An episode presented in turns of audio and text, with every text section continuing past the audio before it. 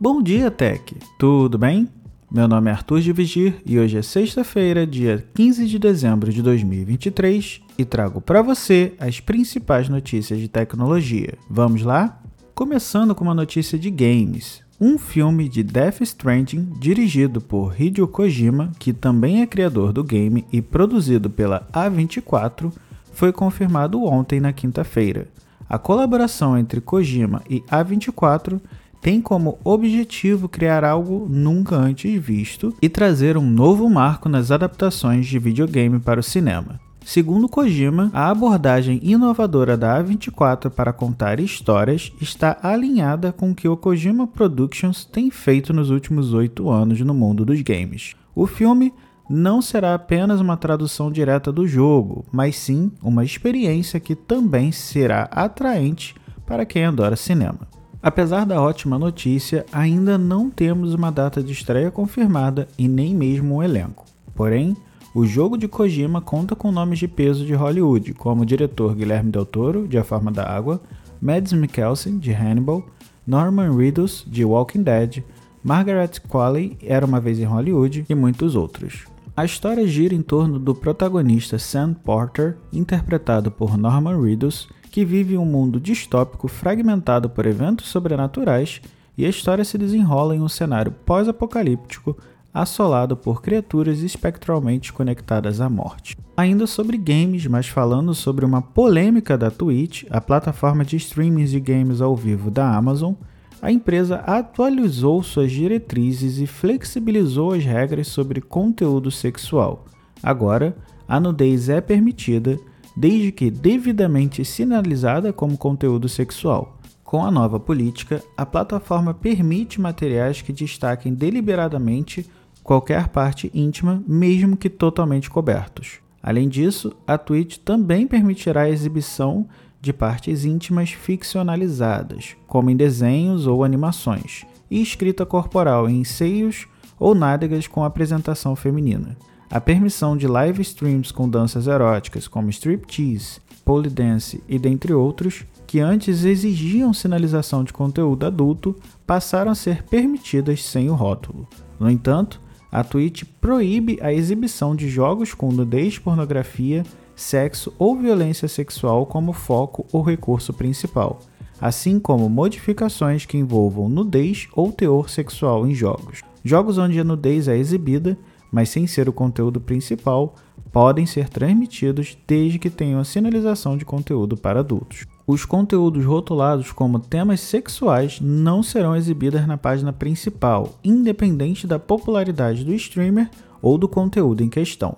A mudança nas diretrizes foi motivada por práticas controversas de alguns streamings, como a popularização do meta topless por uma streamer que apresentava lives supostamente nua mas sem exibir nenhuma imagem explícita, encontrando uma zona cinzenta nas diretrizes da plataforma e aparentemente imune a punições. No entanto, a Twitch acabou banindo a modelo, o que gerou controvérsias na comunidade. Agora falando um pouquinho sobre inteligências artificiais, diversos usuários observaram uma certa preguiça nas respostas e interações do ChatGPT, o chatbot desenvolvido pela OpenAI.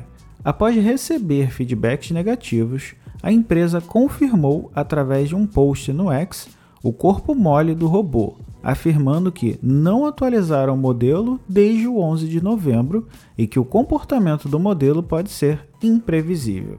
A empresa desenvolvedora do ChatGPT explicou que as diferenças no comportamento do modelo podem ser sutis e apenas um subconjunto de prompts pode ser degradado o que pode levar muito tempo para que clientes e funcionários percebam e corrijam esses padrões. Desde a metade de 2023, os usuários do ChatGPT reclamaram, principalmente no Reddit, de respostas mais breves e de algumas solicitações ignoradas. Há reclamações mais antigas relatando vagareza e até mesmo burrice do principal destaque da tecnologia.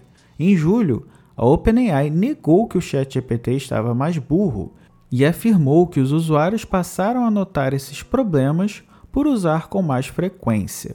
Apesar de admitir a nova preguiça da inteligência artificial, a OpenAI não detalhou o motivo do desempenho aquém do esperado.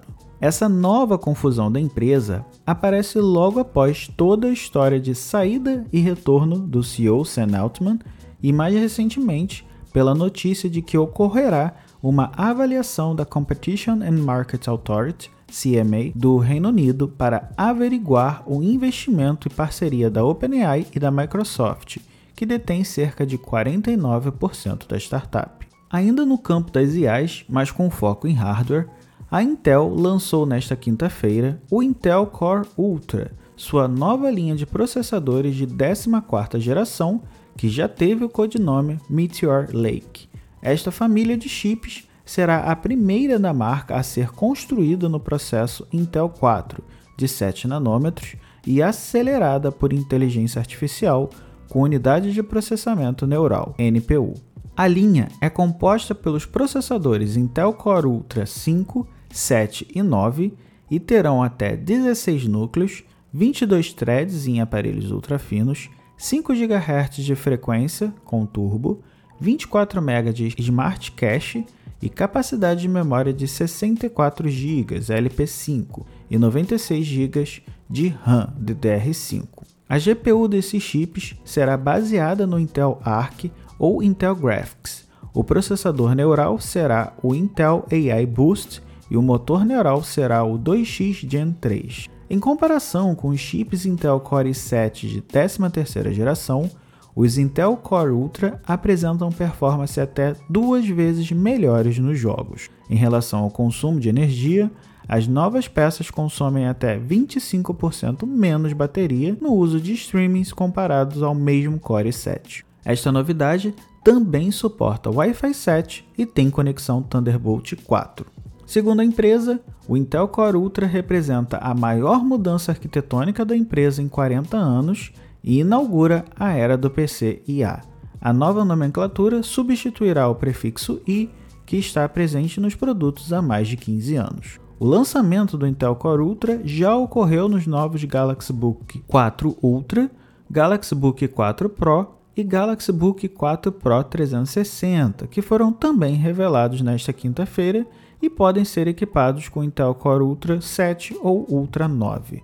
A partir de 2024, os chips serão utilizados em mais de 230 computadores e notebooks de vários fabricantes. A Intel prevê que, até 2028, os computadores com IA representarão 80% do mercado e revolucionarão a forma como trabalhamos, aprendemos e criamos. E por último, o Parlamento Europeu aprovou o AI Act, uma regulamentação histórica que proíbe certos usos da tecnologia de inteligência artificial e exige transparência das empresas. No entanto, a implementação completa da regulamentação ainda está longe e a forma como as empresas de IA terão que se adaptar permanece incerta.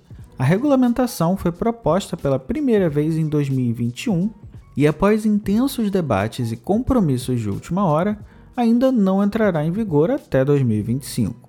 Alguns países membros, como França, Alemanha e Itália, conseguiram suavizar as restrições em certos pontos, temendo que a rigidez da regulamentação torne a União Europeia um mercado pouco atraente para IA. A regulamentação divide as regras de acordo com o nível de risco que um sistema de inteligência artificial representa para a sociedade, sendo que quanto maior o risco, mais rígidas são as regras. No entanto, ainda há incertezas sobre como as empresas devem lidar com dados protegidos por direitos autorais no treinamento de modelos de IA.